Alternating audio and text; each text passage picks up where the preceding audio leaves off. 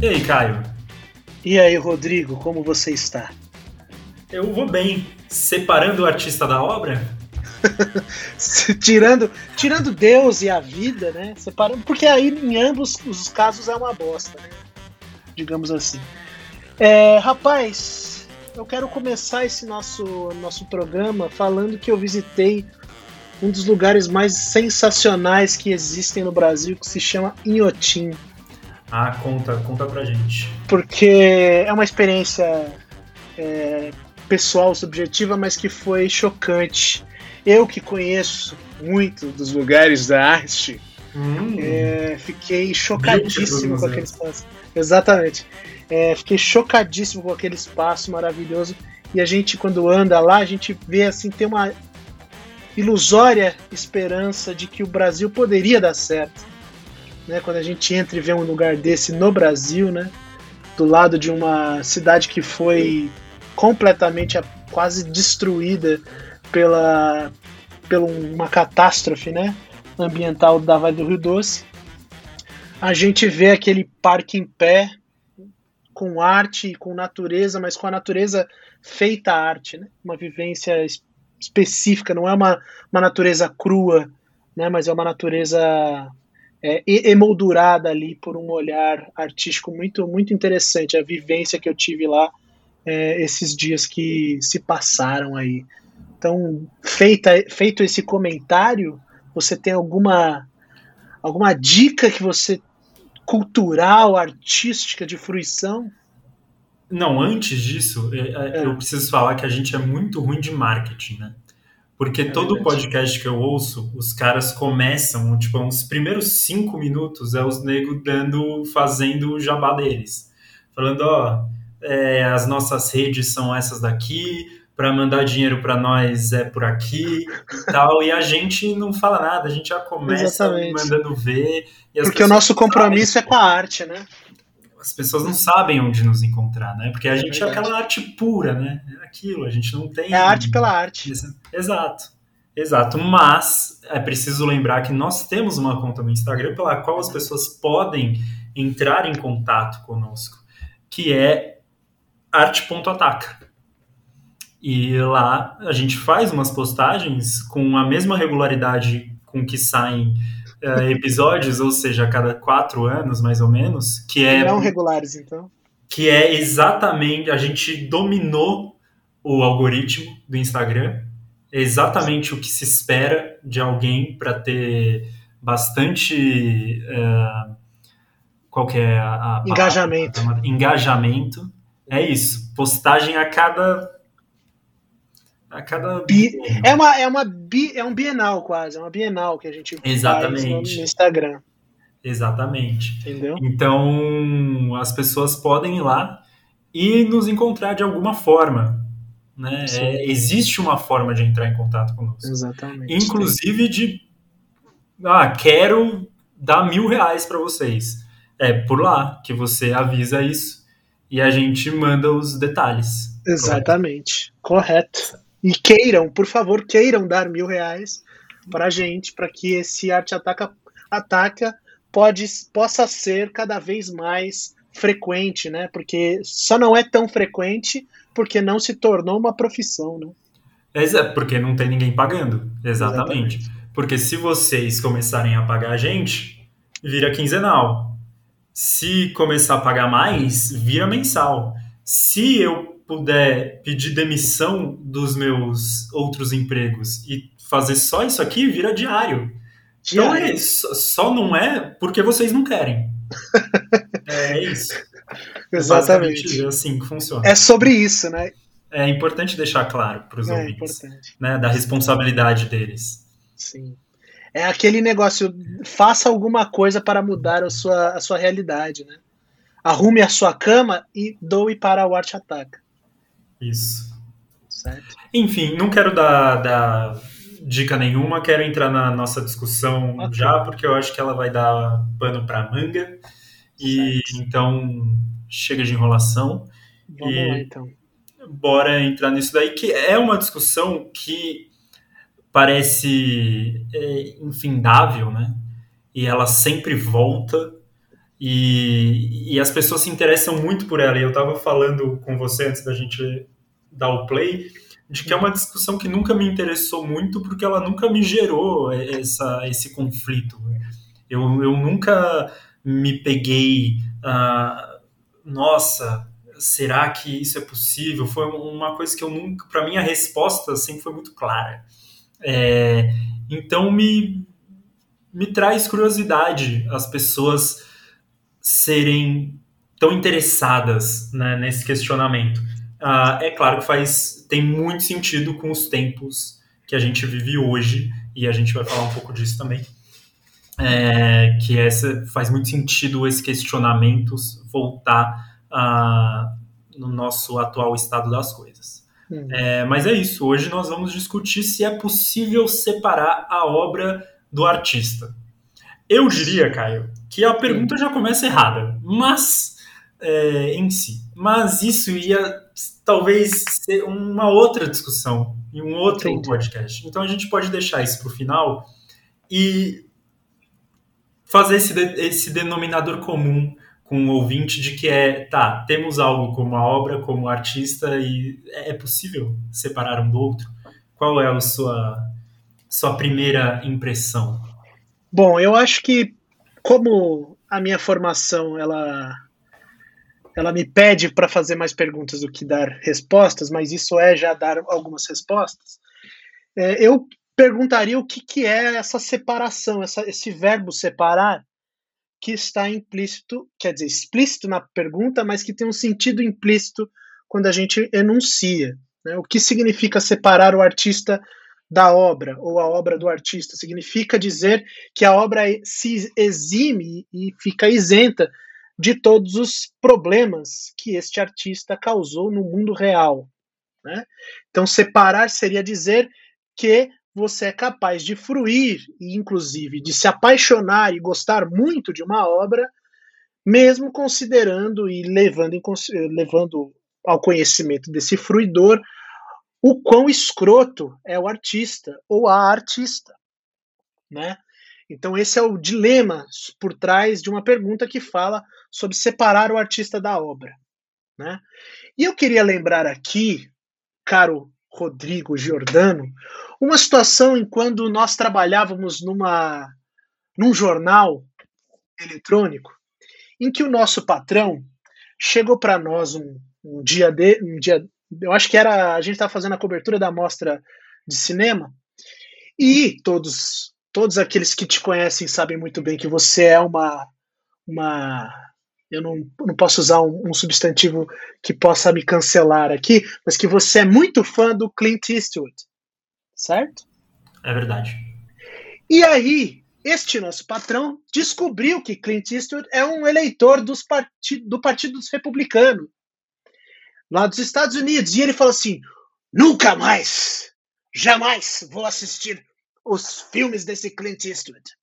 Foi, olha só, pasme você, ouvinte e ouvinta deste programa, que foi a primeira vez que eu me dei conta do que seria separar o artista da obra.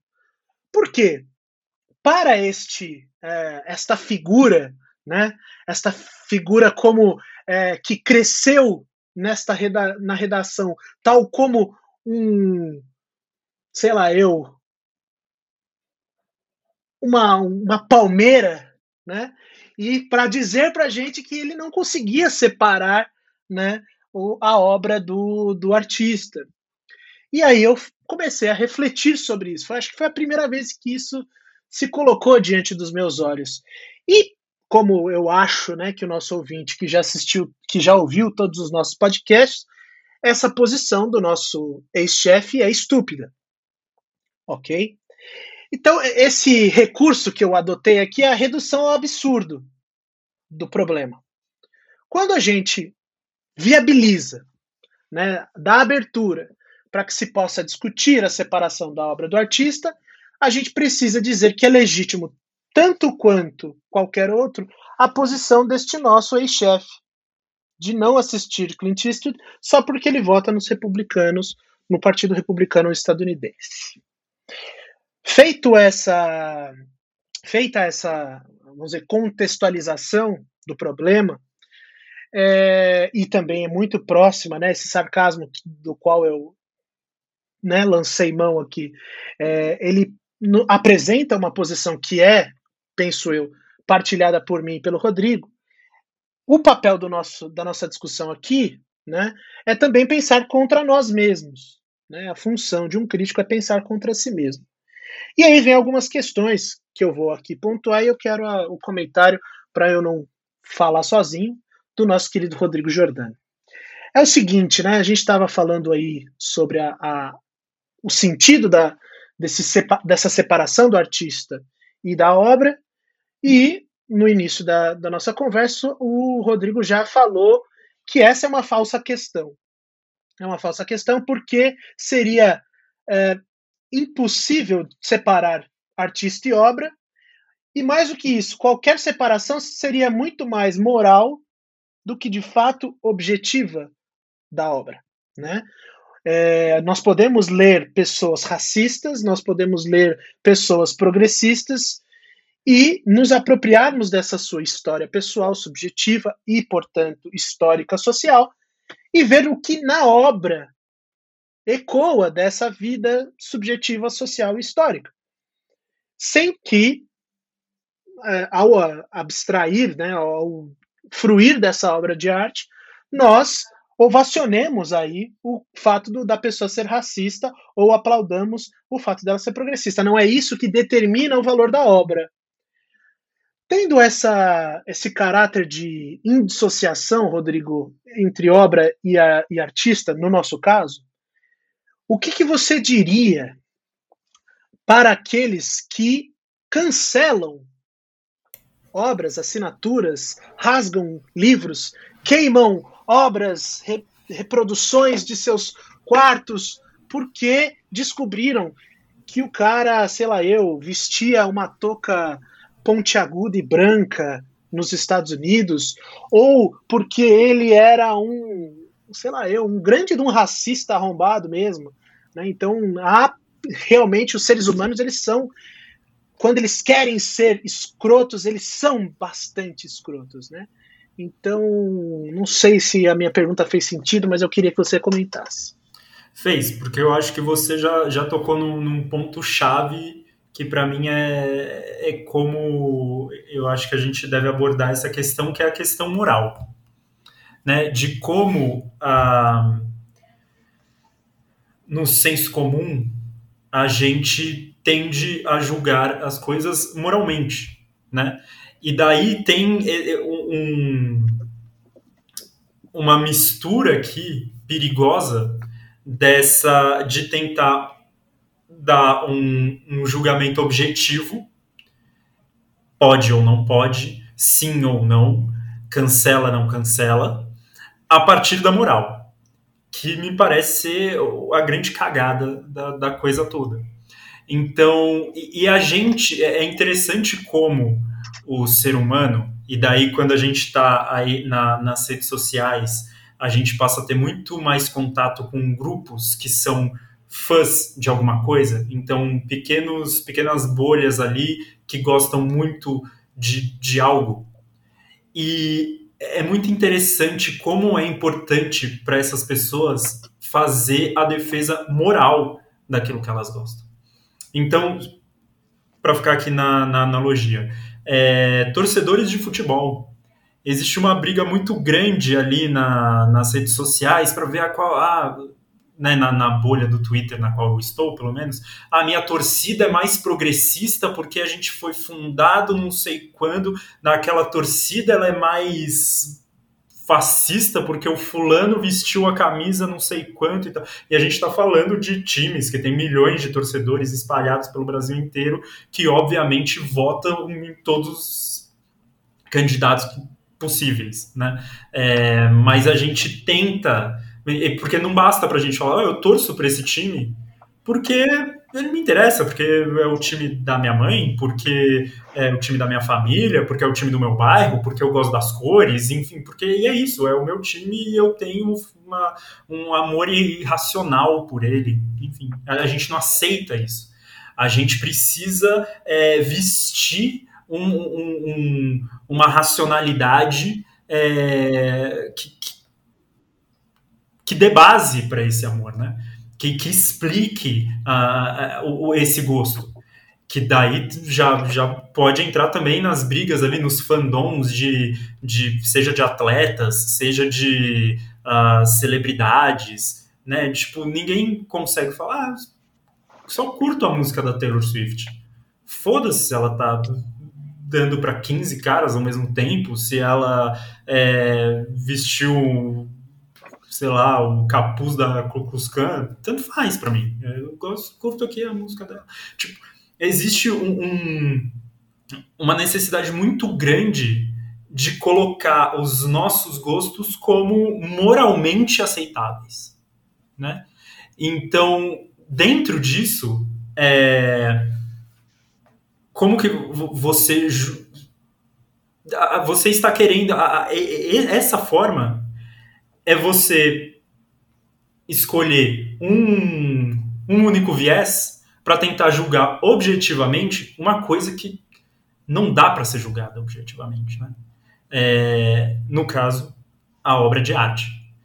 Então, é, eu acho que para mim parte de, desse enquanto a gente não se livrar dessa questão moral, desse, de, desse julgamento moral que a gente tenta dar para desse olhar do viés da moralidade, a gente nunca vai é, avançar nessa discussão. A gente nunca vai conseguir é, tornar essa discussão mais profunda, né? Porque é um julgamento que, no fim das contas, ele leva a gente para trás. Porque a gente tem a, a é, é, um, é uma falsa visão, é uma armadilha de que ele é progressista. Porque normalmente esses cancelamentos, ah, mas o fulano foi escroto com a mina, fez tal coisa com o cara, foi racista, blá blá blá. Cancela. Não pode mais.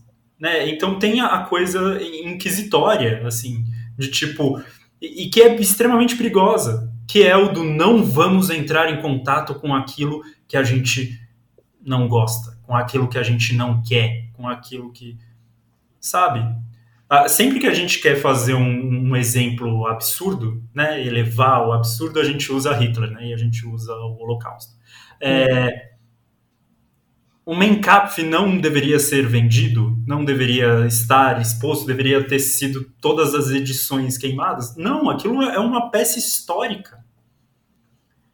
É, é, é interessante ler aquilo e para conseguir entender a mentalidade do que aconteceu, inclusive para que não aconteça novamente. Né?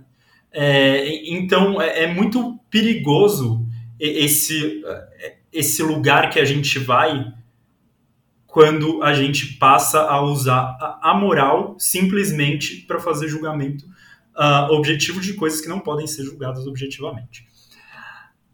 Para mim é isso. Para eu passar a bola para você, é, você deu um exemplo do, do nosso ex-chefe, uh, mas que é de um posicionamento político, né?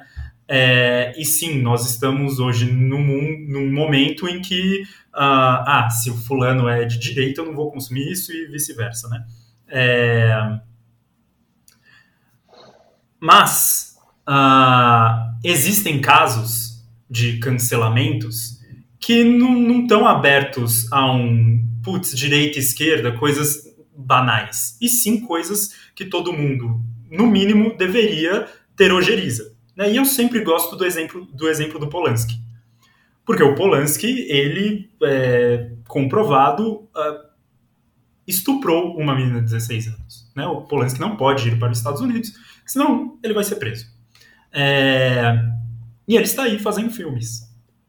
Então, como que a gente lida com esses casos em que não, não tem é, é, é essa, essa questão de posicionamento? É, tipo, já, já está dado que o sujeito é de fato um criminoso. Aí que eu ia. Essa levantada de bola é perfeita porque era onde eu queria chegar.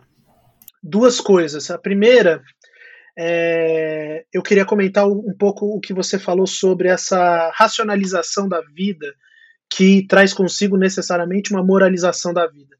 lembrou um, um, a novela do, do Camus, O Estrangeiro, em que é justamente aí que está o, o, ponto que o Camus está enfrentando, né? Quando o Morceau ele assassina a, aquele homem na praia, é, a primeira coisa que o direito, né, e, o, a, e os advogados e promotores fazem é criar uma narrativa. Né, essa palavra tão malfadada que se tornou a narrativa. A criação da narrativa é necessária para a própria compreensão do que seja, né? É, seja bom ou ruim, a narrativa é importante porque ela produz sentido. Então, eu acho importante a gente entender que essa habilidade que o ser humano tem, né, de construir sentidos, ela não é uma novidade no caso dessa necessidade de separar o artista da obra ou de não separá-lo. Né? Então, isso é demasiadamente humano, digamos assim. Essa necessidade de entender o que se pode fazer e o que se não pode fazer. O grande problema, e aí é uma, uma vamos dizer, uma, adaptação ao, do que você disse por chatice filosófica, acho que não é a, moralidade, o problema é a, a, o caráter moralizante. É diferente porque Isso. a moralidade ela sempre existe, né? Uhum. Mas o caráter moralizante é, é aquela coisa de criar um invólucro, uma espécie de plástica em cima das coisas para que você não possa acessá-la. E embaixo tem uma moralidade, obviamente, né? Como você mesmo trouxe a moralidade, você falou assim, ó, existem casos, como o caso estupro do que o Polanski cometeu, é, ali é um primeiro, um princípio moral que está regendo ali o seu juízo, e você é, é você julga isso e, e, e, tem ojeriza, você mesmo usou essa palavra, né? Então existe essa essa tensão, né, daquilo que é a moralidade enquanto aparência e plasticidade, e plasticidade eu quero dizer aquilo que envolve colocando, dando um caráter quase invernizado nas coisas, e existe a discussão moral, que é perceber as contradições. Dito isso, eu enfrento a, a sua pergunta, que é uh, a seguinte, né? Qual é o problema que instaura na nossa cabeça quando a gente vê casos como o do Polanski, até mesmo do de Allen, se você já, né, é, de, de tantos outros aí que, que, que surgiram aí nos últimos é, 10 anos, 20 anos. O grande problema, na minha, como eu estou enxergando aqui, não é que a obra ela não possa ser consumida, né? É justamente porque o consumo tem necessariamente a ver a acesso a uma monetização da vida, uma monetização da, né, uma aquisição de dinheiro e de poder econômico que está atrelado é, ao consumo dessa obra. Não existe consumo de obra de arte que não seja, que não produza valor, ainda mais nos últimos 10 anos. Né? A gente chegou, inclusive, o, o episódio anterior a esse, a gente fala sobre mais um dos casos em que a obra de arte se transforma num bem consumível, que é o NFT. Né? Então a gente chega aqui, eu acho que essa pergunta, e aí foi quando a gente estava discutindo antes do, do play, né, do rec aqui, quando eu falei que é um sintoma social a gente estar discutindo isso. Porque a observação da obra, a sua fruição, o seu, portanto, consumo, ele é necessariamente uma espécie de felicitação e de devolução e até mesmo de retirada de mais-valia da minha fruição para o artista. Esse é o grande problema. O problema não é assistir Deus da Carnificina, é, Vênus das Peles, Escritor Fantasma, que são filmes maravilhosos em si, porque o Polanski é um estuprador, mas ele é um ótimo diretor, esse é o grande problema. Ele sabe contar uma história quando ele está com, com uma câmera na mão. O problema é que quando eu assisto, seja no cinema, é, seja é, no streaming que eu faço, eu estou dando ali os milhares de dólares que ele tem acesso. Esse é o grande problema. Né? Aí a gente pode pensar, não, se o Polanski tivesse morrido já, ok, consuma. O problema é que ele está vivo.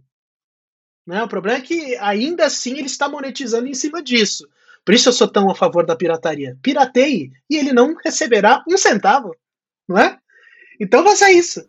A, a questão é, Será mesmo que a gente quer separar a obra do artista ou a gente quer penalizá-lo porque o Estado democrático de direito não consegue penalizá-lo? Esse é o grande problema. O Polanski não pode mais fazer filme. Ele não pode mais, ele precisa ser preso. Essa é a grande. É essa é a informação que a gente tem que dar. Agora, e os filmes que ele já gravou? E aí? A gente não vai ler? É, eu, eu tenho duas questões que eu, sobre isso. A primeira de que é, acho que você está perfeito. Essa, essa, a nossa questão é muito de tipo, ele precisa, preciso penalizar de algum jeito e esse jeito é desmonetizando, digamos assim.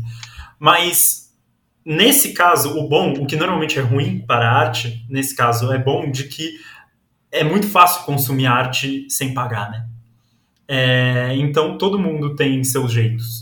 De ser num único jeito de ver um filme do Polanski não é indo no cinema é, e nem assinando né, qualquer, qualquer, serviço de streaming. streaming é. Exato. Todo mundo sabe jeitos de acessar obras uh, do Polanski sem que ele receba um tostão sequer sobre isso. Isso é a primeira coisa. A segunda é de que, no fim das contas, me parece a mesma questão do, do aquecimento global, tá ligado? Do. Ah, o aquecimento global tá aí, você precisa tomar um banho, cinco minutos a menos de banho. É, você precisa mijar durante o banho, fechar a torneira enquanto escova o dente, enquanto né, as empresas estão, enfim. A agricultura é responsável por mais de 70% do desperdício da água. Exatamente, né? Então o que você faz não, não, quer dizer absolutamente nada. Enquanto isso, se você citou Deus da Carneficina, tipo, é com a Kate Winslet, com vários atores famosíssimos, e tem gente participando daquilo, e tem alguém bancando aquilo, tem uma produtora por trás. Tem atores famosos colocando o nome deles num filme do Polanski. Então, assim, e daí o problema sou eu que é, assisto o filme aqui na minha casa. Uh, e, então, tipo, para mim é, é, muito pequeno isso. É, é, essa, é muito fácil res, é, é, essa questão. Uh, até porque, assim, se você me pergunta. Aí estão coisas diferentes. Se você me perguntar, o Polanski deve continuar fazendo filmes? Não, não deve. Né? É isso, é o que você disse, ele deveria ser preso. É, daí vem a, as pessoas normalmente colocam, ah, mas ele faz filmes que podem concorrer aos prêmios. E isso é uma, eu acho uma coisa bizarra, porque a gente sabe que é, essas premiações dificilmente elas premiam aquele que é o, uh, melhor esteticamente, ou enfim, a melhor obra e tal. São prêmios de indústria, né? Seja Cannes, seja uh, o Oscar. Por que premiar uma pessoa dessa, né? Isso realmente não faz sentido. Então, Concordo, sou contra também. Agora, a obra, o filme, ele existe. E a partir do momento que ele existe, ele já não é mais o, o Polanski só, né? É, ele também é um filme da Kate Winslet. A Kate Winslet também coloca o, o a força de trabalho e o talento dela ali. O filme só pode ser o que é porque ela está ali, porque o cameraman está ali, porque o cinema é um negócio coletivo, apesar da gente tentar né, autorizar, em termos de autor, uh, o máximo possível. Hum. E, e, as coisas que tem de interessante, mesmo o, que o próprio Polanski é responsável, no Deus da Carneficina é um exemplo clássico, tem uma cena inicial, a profundidade com que ele filma a cena inicial é fundamental para o resto do filme inteiro fazer sentido. E é brilhante. E, e aí, sabe? Lide com isso. É isso. Se você tivesse me perguntado antes, eu teria falado: esse homem não pode filmar. Teria falado com todos os atores: vocês estão aceitando fazer parte disso? Vamos desistir. Se tivessem me dado a chance de fazer isso, eu teria feito. Não foi feito. O filme está lá e ele é uma obra, né? Que, que já está no mundo. E, e isso é, é, é, louco, né? Porque tem um livro do, do Terry Eagleton sobre uh, o que é literatura, né? Ele está tentando uh, responder o que é literatura. E em um certo momento ele fala: literatura, no final das contas, vai ser o que as pessoas acham que é literatura. porque elas elas não vão ler do exato jeito que o autor esperava. Então elas podem muitas vezes transformar em literatura ou achar que uma coisa, um determinado tipo de literatura, que a intenção do autor não era aquela. Então as obras elas vão para o mundo e elas passam a ser do mundo também, né? Então é... cancelamento de uma obra não faz sentido depois que ela já existe. É, não sei se eu estou sendo claro, mas esse é o ponto que eu estou tentando chegar. É, eu, eu acho que existem. É o movimento da, quase dialético do, da vida da obra, né? A vida da obra ela é dependente da vida do artista, mas no momento seguinte em que ela existe, vamos dizer objetivamente, ela nega a sua dependência e ela não mais se submete ao artista.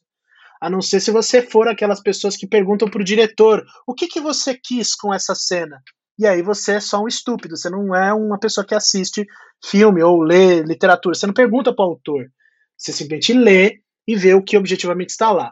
Isso não significa que, ao assistir alguns filmes ou ler alguma literatura, como, por exemplo, você pega aí o Mark Twain, uh, o Charles Dickens, uh, sei lá eu, todos, uh, Virginia Woolf, Dostoiévski, todos esses que vocês possam imaginar, você não possa retirar da biografia dessa pessoa pulsões e forças e sinais de forças que ficam na obra e que ajudam, inclusive, a ver. Né? Será que não dá para enxergar uma certa perversidade né, num Polanski que está gravando o seu filme, que reverbere e que nos explique a sua, o seu caráter violento, a sua misoginia? Os filmes dos, do Polanski são, geralmente, filmes que deterioram a figura feminina. Você pode usar isso para investigar a, a, a, obra? Pode. Isso empobrece a obra? Empobrece. Mas você pode retirar ali certas marcas da personalidade e até mesmo da subjetividade do artista. Isso pode trazer novas nuances à sua leitura. A grande questão é que, para fazer isso, é impossível cancelar uma obra, porque ela já existe. E você pode, inclusive, trazer algo de redentor nessa obra, mesmo que o cara seja o maior crápula escroto do mundo. Esse é o grande ponto, né? É, eu acho que quando a gente fala, e aí o professor Antônio Cândido ele mata pau, né? E isso é uma coisa que ele remonta do Aristóteles e de todos os, os clássicos, mas ele fala desse índice de verossimilhança, que, que não quer dizer que seja uma obra extremamente desligada da existência, mas que ela teve de distorcer a realidade para se tornar ficção. Até mesmo um recorte de jornal que você reproduza numa, num romance, ele não é o mesmo fato. Ele está em outro mundo. E que mundo é esse? É o mundo da experiência literária ou experiência estética que vai e volta. E aí eu quero que isso fique claro, né? Que vai do mundo real, ou seja, pega essa, essa carga de experiência factual e transforma isso numa espécie de ideia, de pensamento, de intuição, de experiência intelectual e estética, que não é a mesma coisa. É como se você visse cenas, por exemplo, que são bastante criticáveis e criticadas do Gaspar Noé, por exemplo, no Irreversível, né, uma cena de estupro de cinco minutos com a Mônica. Como chama ela? Bellucci. Mônica Bellucci. Né, uma cena fortíssima, asquerosa do ponto de vista do conteúdo, mas se você tem alguma. Não sei se é o caso do Rodrigo, acho que não, né? Você não gosta muito do Gaspar Noé, né? É, é, você tem uma utilidade narrativa daquela cena. Né? Existe um porquê na própria trilha da, daquela narrativa. É lógico, você pode julgar bem ou mal, mas aquilo tem uma utilidade que não é o estupro em si, mas é a representação violenta disso gravado. E aí a questão é: nossa, há limite então para isso? A arte não pode se dar é, com esses problemas e com essas representações? Né? Esse, é porque a gente acaba, é, lógico, eu estou ultrapassando a fronteira da nossa primeira questão, que é o artista enquanto sujeito político, econômico, é, privado e até público, É, mas eu estou extrapolando porque essas fronteiras elas vão se misturando de tal sorte que a gente perde o que é realmente uma análise crítica da, da própria obra de arte, que ela independe, no caso da análise crítica, esse é o grande problema, né, é, que independe do artista. A questão é, dialeticamente, a gente tem que pensar contra nós mesmos nesse, nesse, nesse ponto, é fazer uma análise crítica hoje em dia, nos últimos 10 anos, eu posso dizer, nos últimos 20, 30 anos, é dar um atestado de consumo para essa obra. Esse é o grande problema. Eu acho que o constrangimento e o desconforto que se produz em consumir uma obra né, de um estuprador, de um criminoso ou de uma criminosa, de uma racista ou de um racista, de um homofóbico ou de uma homofóbica, é porque consumir e criticar isso é trazer para uma espécie de circuito que produz dinheiro, produz valor. Só que quem faz análise crítica não tem nenhum compromisso. Ele não pode simplesmente interromper uma tarefa que é válida e extremamente importante, que é a crítica estética, porque a sua crítica vai levá-lo ao circuito da produção de valor, porque isso é independente. É só você ver o que aconteceu com aquele aquela pessoa horrível que é o DJ Ives lá, que ganhou seguidores depois do escândalo da agressão uh, à mulher dele, né? A Pamela, no caso. Ele ganhou seguidores. Por quê? O capitalismo ele não, ele fecha os olhos. Ele quer produzir dinheiro. Se você é um arrombado que gosta de ver mulher é, apanhando, é, tem que fazer rir. Esse é o grande problema. Né? Eu acho que é o grande, a grande aporia que a, gente, que a gente vive numa discussão como essa. Por isso que eu volto a dizer, é um sintoma uma pergunta como essa, se é possível separar o artista da obra. O que a gente está falando aqui é sobre estrutura de consumo e de fruição estética, coisa que o Benjamin já tinha, dizer, já tinha dito lá no início do século passado. Que ele falou: existe uma experiência da fruição que ela vai interferir direto na, na própria objetividade da arte. E aí? O artista se transforma também, o fruidor também se transforma, e a obra de arte também se transforma. Mas isso é um fato social, né? Isso é um fato social não durkheimiano, que não é uma coerção, mas existe uma espécie de, de potência social que está funcionando na arte.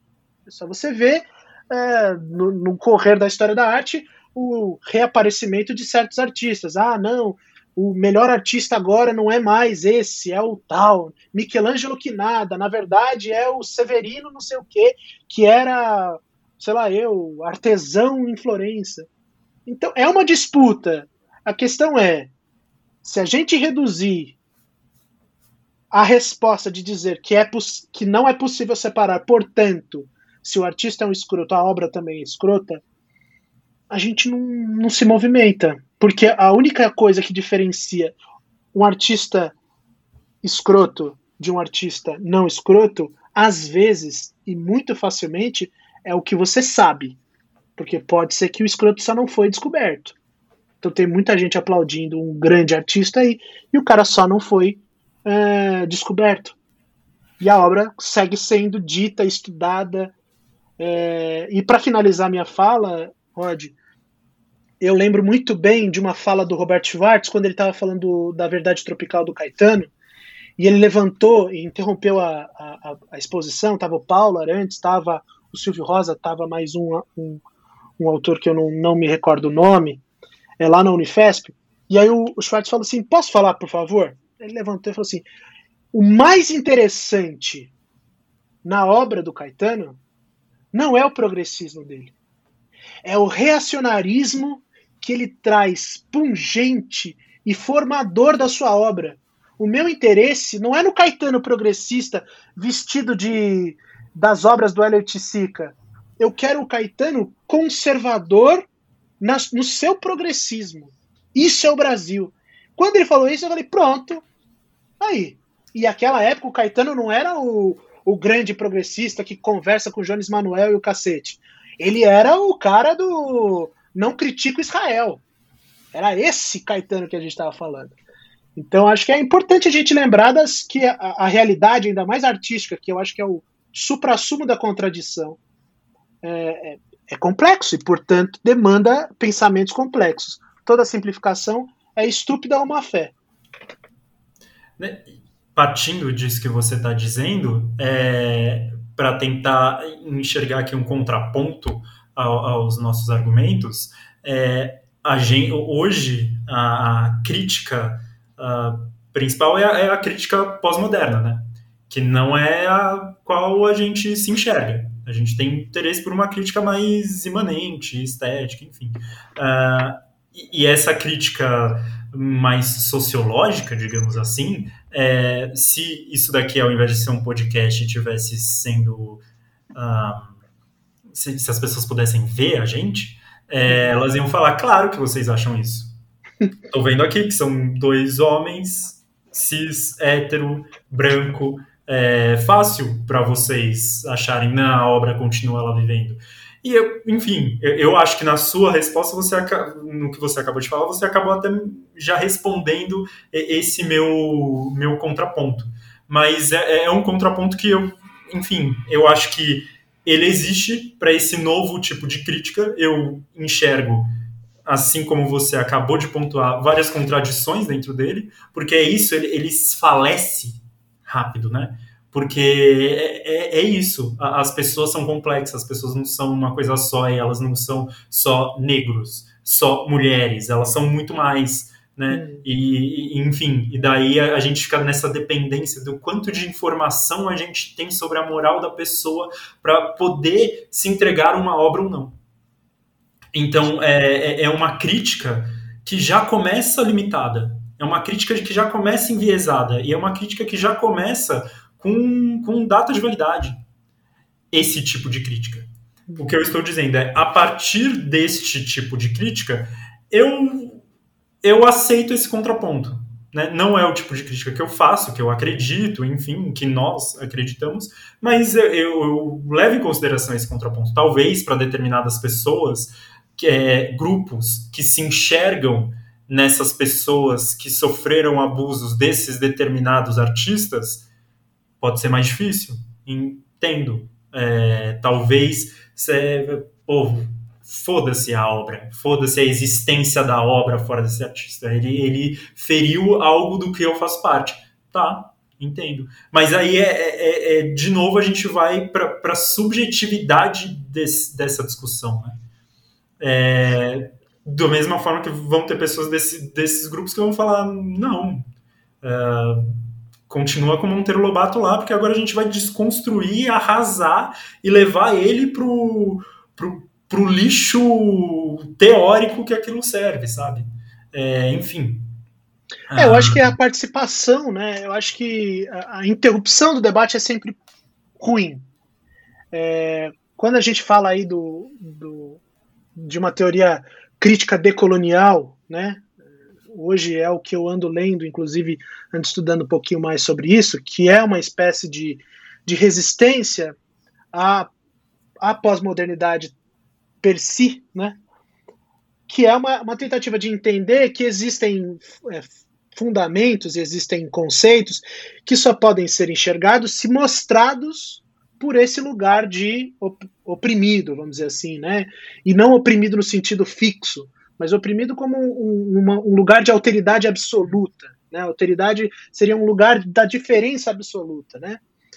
E aí é útil, porque ele está enriquecendo e abrindo mais o debate. O Franz Fanon faz muito isso, por exemplo, um marxista psicanalista que foi reeditado agora pelo Bu, vale muito a pena. Né? O, o, o próprio, que não é um marxista, mas o Feuin Saar, que escreveu o Afrotopia, tem textos maravilhosos que são críticos, né? E não mais agora falando só sobre o artista da obra, mas a gente está falando agora de uma posição, de um lugar né, social que traz seus privilégios intrínsecos. É, não basta falar para se calar. Eu acho que não é esse é o grande ponto, né? É, é expor a mediocridade mesmo. Eu não tenho problema de, das pessoas exporem a minha mediocridade. Acho que um, um, crítico ele não precisa ter medo disso. Porque a exposição de uma mediocridade é simplesmente que você pode deixar de ser medíocre, né? Então que continue discutindo sobre isso. Né? Continue se colocando em, em xeque isso, que se analise e se pesquise, até mesmo torça, distorça, mastigue a obra desse artista que é um escroto. A ponto de mostrar a sua eficiência e ver de onde veio essa eficiência, ou a sua insuficiência e ver como o consumo dessa, dessa obra não é um sintoma de um, toda uma indústria, de todo um, um sistema, uma estrutura é, de consumo do que é uma obra de arte hoje. Eu acho que a minha, minha fala vai nesse sentido. Eu acho uma, é uma pergunta sintomática, por isso que ela é tão importante para a gente discutir aqui, mesmo que a gente não concorde com os efeitos que ela provoca, né, ou corriqueiramente provoca, mas ela trouxe aí né, nesses 45 minutos que a gente está falando aqui, é, ela trouxe nuances que são importantes e que a gente pode retirar dessa pergunta. Acho que é, é, é viável é, acabar, pelo menos a minha parte, eu acabo ela assim. Perfeito. É, eu sempre saio daqui achando que, putz, o tanto de coisas que a gente deixou de falar. Mas se tivesse duas horas, eu ia ter o mesmo sentimento. Se tivesse quatro horas, eu ia ter o mesmo sentimento. Então, enfim. É, e é importante também deixar as coisas uh, em aberto, né? Desatadas, é, né? Agora que os ouvintes já sabem onde encontrar a gente. Exatamente. Que é onde? É no Instagram, no Instagram arte.ataca. E também no Twitter, é. né? E também no Twitter, é verdade. Que é o mesmo. Qual é o seu, o seu arroba? O meu arroba, ele é arroba Cessarak. Bem, bem simplão. O meu é R underline Giordano. Então, se vocês quiserem nos buscar individualmente, há essa possibilidade também. Falamos besteiras nesses lugares também. Né? Exato. Né? É sempre importante espalhar as bobagens ditas por, pelo máximo de canais que você conseguir. É, acho que, que foi, foi uma, boa, uma boa discussão. Acho que é, dá para fazer as pessoas pensarem bastante. E ah, se você quiser nos xingar, tem esses canais, por favor, não hesite. Se, é, se vocês quiserem trocar mais ideias sobre isso, se a gente falou alguma besteira, se a gente falou alguma coisa que fez pensar, se vocês têm outras abordagens, nós estamos aqui abertos para é, conversar, né? Eu acho que é isso. Estamos conversando nós dois aqui, mas a ideia é sempre trazer cada vez mais é, pessoas. Inclusive, esse é um ponto que é importante dizer para finalizar esse, esse episódio, que esse é um tema que foi dado por vocês na pesquisa que fizemos no nosso é, Instagram, tá? Então, os, desde quando a gente voltou, né, da, daquele ato que a gente chama de hibernação né? Que a gente ficou uns anos sem, sem fazer conteúdo. Acho que foi um ano, né? Um ano sem fazer conteúdo. A gente voltou só com temas dados por vocês. Já temos outros dois, eu acho, dois teminhas já arriscados aí. Mas não hesitem em trazer mais e mais e participarem, compartilharem esse, esses dois otários discutindo sobre isso. E é isso. Hibernação é um termo excelente, né? Porque a gente quê? Estocando energia. E frustração pro, também. Para o ouvinte, ah, sempre.